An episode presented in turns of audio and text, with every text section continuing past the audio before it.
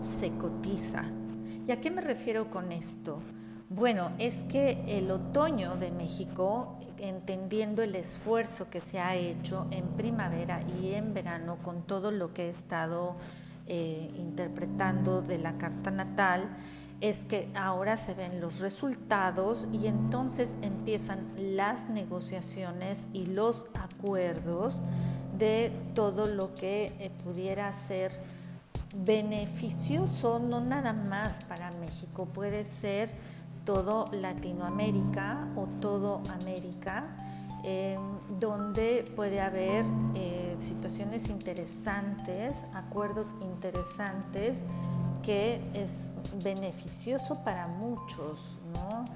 Ahora, a nivel personal es como que hay que tomar responsabilidad de todo lo que se ha hecho hasta esta, pues casi eh, tercera parte del año, tomando decisiones, saliendo de la incertidumbre de si será, no será, si lo haré, no lo haré, llegando a acuerdos consigo mismo, negociando consigo mismo y viendo lo mejor para la familia porque parece ser un fin de año muy ambicioso.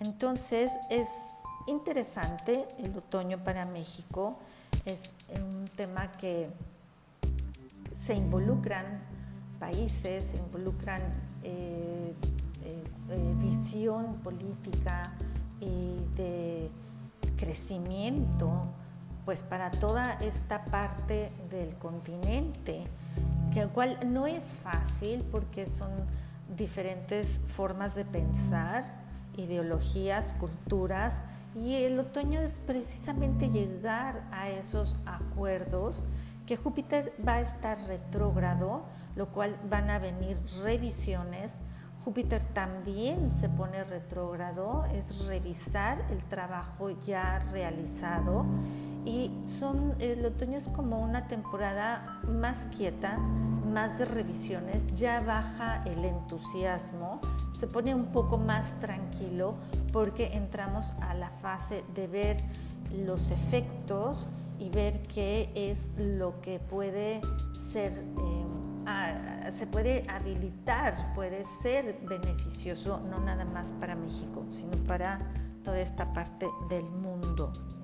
Aquí tengo una frase que en relación a la envidia.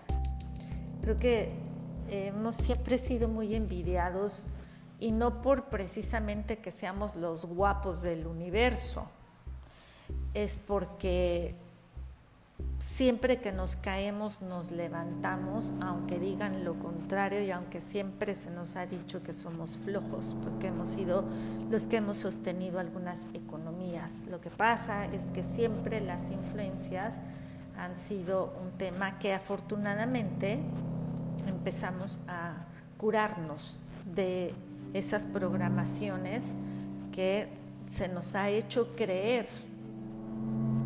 Y aquí hay algo que estoy leyendo eh, a relación de la envidia.